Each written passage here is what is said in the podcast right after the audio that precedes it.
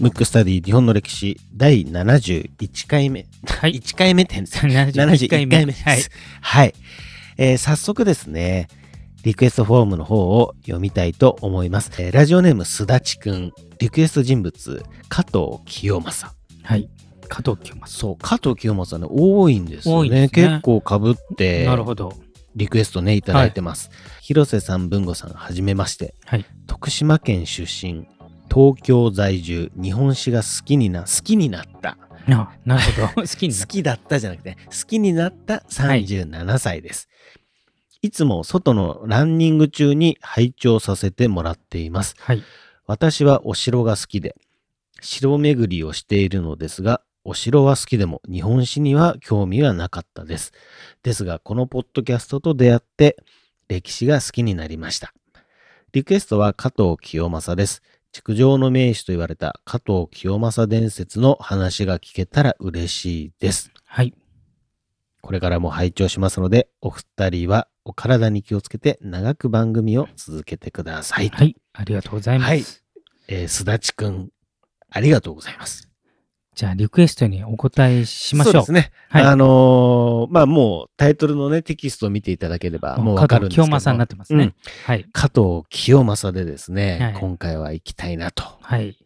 思いますけども。じゃあ、文具は加藤清正といえば、なんかイメージあります？いや、加藤清正はうん、いや、そもちろん知ってましたうんよ。知って、名前は、要は、うんうん名前って言えば築城、うんうんとにかくお城は加藤清正。なるほど。うんただ、うんなんか、あの、いろんな書物とかね、うんうんそういうイラストとかうんうん見ると、あの、すごいごっついじゃなうんいですか。うん。ごついね。うんだから、すごいごっついけど、築城の名手なんだっていう、その、うん頭にハテナマーうんクがなるほど。飛んでましたある感じですねうんあの、いろいろね、あの、脚色されてますから。まあまあね、そうですね。まあそれはずすべてのね、はいだから正確にはなってないんですけど、うん。まあそれは誰でもですけど、はい。特にねイメージうん。が加藤清正結構違うんじゃないかなと僕は、うん。世間的にはなんかその豪傑みたいなね、うん。なんかこう戦い一直線みたな、はいいはい。うん、あの武断派って言われてる派に属してる部分もあるんですけど、うん。実は当初ももともとのちょっとちっちゃい頃の話をすると、うんあの秀吉子飼いの人だもそっか。そう。ありましたね、この話。そうそうそう、んあの北の真所の時をはいやったと思うんですけど、うんうん。秀吉っていうのはえ実施がもうだいぶ晩年になって秀頼って言いますけど、うん。いなかったんで近所の、うんんまあ、近くに住んでる人のうん。ちっちゃい子供を可愛がってたんですよ、うんで親を亡くした人が、うん。そのうちの一人が加藤清正なんで、うん。まあだから事実上も秀吉の子同然に育ってますから、はい。それがやっぱ優秀な子が多くて、うん。あの育っていくんでまあだから北の真所と秀吉の、まあ、子供に近いうん。位置でこう育つわけですよ。はい。でただ秀吉はあの加藤清正のことを戦いではなくて、うん。文官としてうんうん。非常に優秀じゃないかと思ってたん。ですよ。うん文官っていうと文官っていうのはそのなんていうんですか？事務系ですか？事務というか あのなんで役人。系だから戦いとは逆に裏な方。裏方の仕事で優秀じゃないかってことで、うんうん今のイメージとかけ離れて逆のう、ん。あどっちかというと石田三成がはい。そういうイメージあると思そううんでですけど、すね。うん。そっちに近い。うん。ちなみに石田三成もあのその時のまあ秀吉子飼いのうん人なんではい。生い立ちは似て生い立ちというかちっちゃい頃は似てるんですけど、はい。なんですけどまあ一応あの戦国時代なんで戦いもしょっちゅうあるわけなんで、うんえー柴田勝家と、はい。ついにこう織田信長と、まあ、前回の、えー光光秀の時やりましたけど、うん明智光秀の時やりましたけど、えー織田信長が倒されましたと。うんその後明智光秀を直後に倒したのが秀吉なんですよ。はいなんですけど信長の家臣歴的には、うん柴田勝家の方が長いんですよ。うんで一応重鎮的な役割で、当然信長がうん亡くなっちゃったんでまあ、後継者争いがあるじゃないですか。うん。そうすると、えー光秀はもう死んでますから、有力どころって2人で、うん。まあ、一番そのボスというか、その秀あ信長の家臣団の中のボスがうん柴田勝家、はい。当時。うん。で、さらに、えーそこには、えーお市の方っていうね、はい。お市の方。うんうん。もともと信長の妹ですけど、うんうん浅井長政ってところにあの嫁いてたんですけど、そこが、えっ、と、妹が嫁いてたんで、うん信長と同盟関係、事実上の同盟関係だったんですけど、なんとこの朝倉家っていう、ちょっと、うんえー今、加藤清正がちょっと遠ざかってますけど、うん あの、信長が生きてた時に、うんうん朝倉っていうところを攻めようとしたんですよ。で朝倉っていうのは、えー名門の家なんです。はい。あの足利幕府の時の名門の家。うん。で、信長の方が信仰の武将うん。で戦った時に、間に浅井っていうのがいいんですよ。うん浅井と書いて浅井と思うんですけど、間にいて、朝倉とも仲いいし、信長の妹を嫁にしてるんで、同盟関係なんで、うん板挟みになったわけですよ。で、信長は当然、うん。自分の妹を嫁がしてるんで、はいまあ自分方だと思っうて、ん、朝倉をめがけてこう行ったわけですよ。うんそしたら、なんと、浅井が攻撃してきたんですよ。そうすると、浅井の方が、なんていうんですか、位置的に後ろにいたんで、信長が朝倉を攻めた時に、うん朝倉と浅井に挟まれたわけですよ。はい。はい。で、その時、あの、教科書とかではね、うんあっさり、あの、浅井朝倉連合軍と信長が戦いましたみたいな。うんで、結局信長が勝ちましたってなるんですけど、うんそれ最初の段階では、もう信長もう瀕死ですよ。うん。もう挟み撃ちになって死ぬ寸で、そねそのしんがりを務めたのが、うんもうしんがりっていうのは一番最後。うん。自分の味方をこう逃がすために、うんもう自らの命、もうほぼ死ぬことを覚悟して、しんがりという位置についたのが、秀吉と光秀なんですよ。うんで、そこから重宝される。そこで九州に一生を得て、はい。二人は死なずに役割を全うして後々出世していくんですけど、うんで、その時に結局裏切った浅井のことうんを結果的に信長が滅ぼしてうんやっつけて、えーと妹のお市の方を救出したわけですよ。そのお市の方が柴田勝家と結婚したんですよ。おおなるほど。うんうん。なので、うん。信長の妹うのん。旦那でもあるうん。重鎮の柴田勝家が、うん。まあ、後継者となってもおかしくないじゃないですか。そうですね。ううん。ん。それと秀吉がうん。戦うことになったわけうんですよ。うんってなった時に、まあ、秀吉はまあ優秀なんで、うん。あの信長からもうガンガン使われて、うん。であの毛利攻めのために中国地方に行ってたのを本能寺の変に異変があったんで、あの中国大返しっていう思いっきりこうなんていうんですか、うん。そう反対側の京に、うん。えー毛利攻めに行ってたのが反対に3日間で歩い,、歩歩いてて当時電車とかないですから、うんうんうん。車とか。もう走ってこう来て、うん。それで光秀をやっつけたと、うん。だから謀反人をやっつけたっていう強みと、うん。一番優秀っていう強みと、うん。その対立だったわけですよ。ただその謀反人を撃ったのは秀吉っていう強さと、うんすぐさまあの信長の子供を抑えたんですよ、うん。自分が後継者だ。あ、まあ、うん。孫だ、はい。孫孫です、うん。孫を抑えて、うん。自分が信長の後継者だと。謀反人も撃ってるし、うん。信長の孫孫も手元にいると、うん。でこいつが成人になったら信長の後継者にしてそれまで暫定的に自分がやるってういうん。ことにして、うん。でも柴田はそれは許さない。俺、うん。もう殿が死んだら俺だろうっていうところでこれで戦うわけですよ。なるほど。うん。それが静ヶ谷の戦いっていうのがあって、うん。その時に大活躍したのが、うん。静ヶ谷七本槍っていうのがいて、はい。その7人の武将のうちの1人が加藤清う正、ん。でこの時に初めてその戦いの中でうん。出てくる、加藤清正ですね。それまでは、まあ、文官的なちょっと地味な裏方的なこと、まあ裏方の方が、えー能力があるんじゃないかって秀吉が思って、そっち側をうまく使ってたんですけど、うん。そこで戦いでもやっぱ優秀だとうん。分かって、そこで頭角を現したうんです。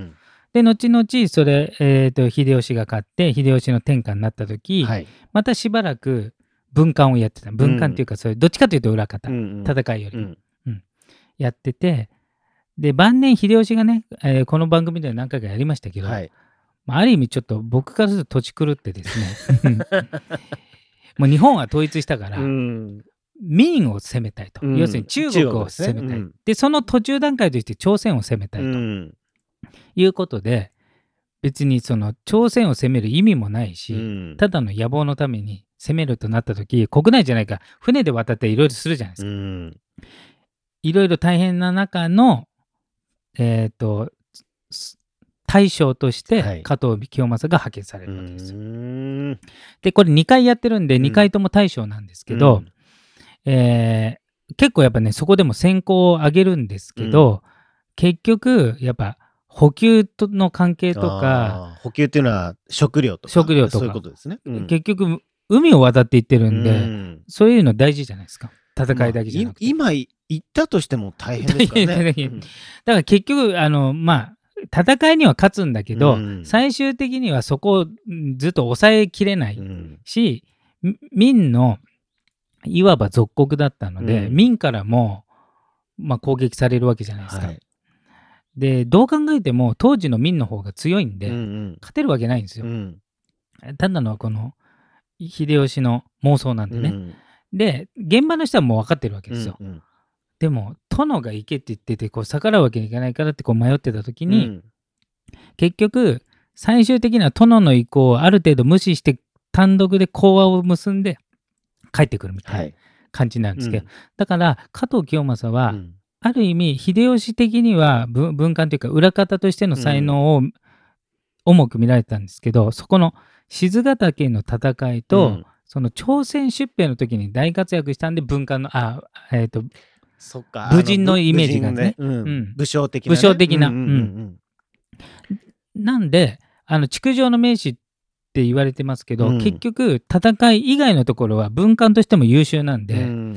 あの領地経営とか城を作るとかそういう裏方的なことはほもともと得意なんですよ。なるほど。そういうことなんですうん。ね。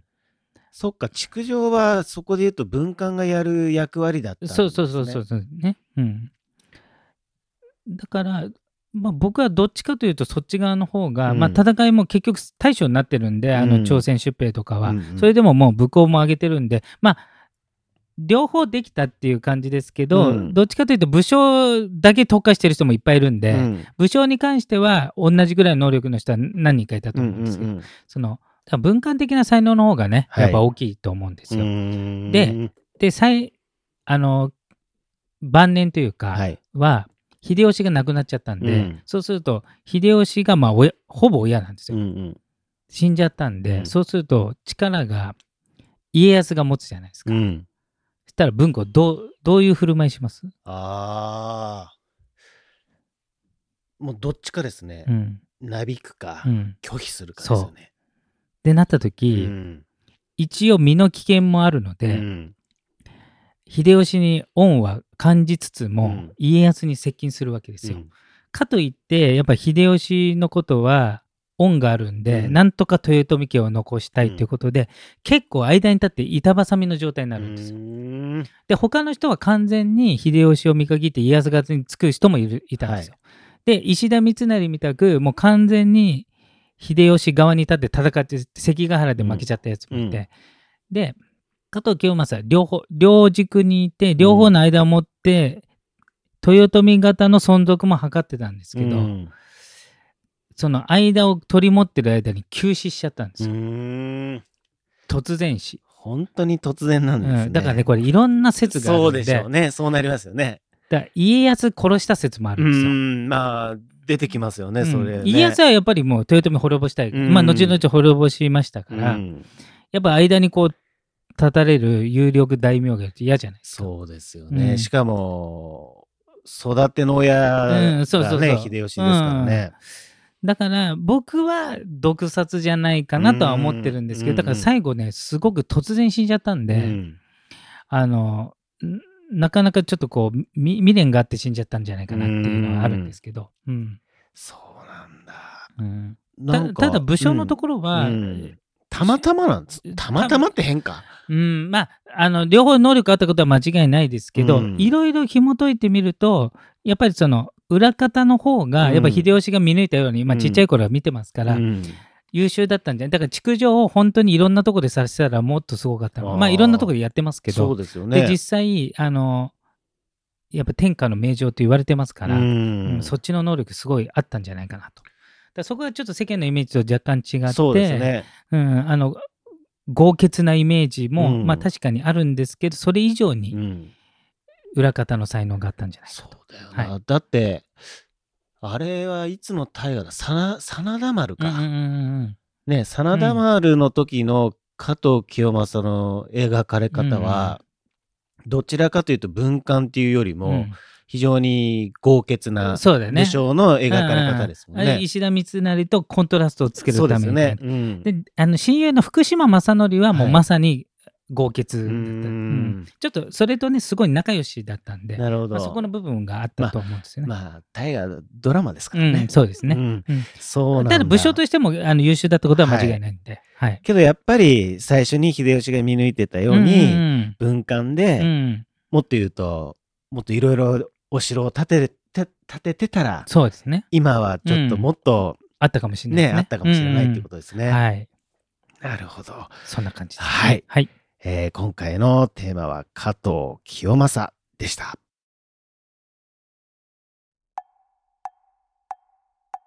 むくむくラジオだべむくむくラジオだべむくむくラジオだべ。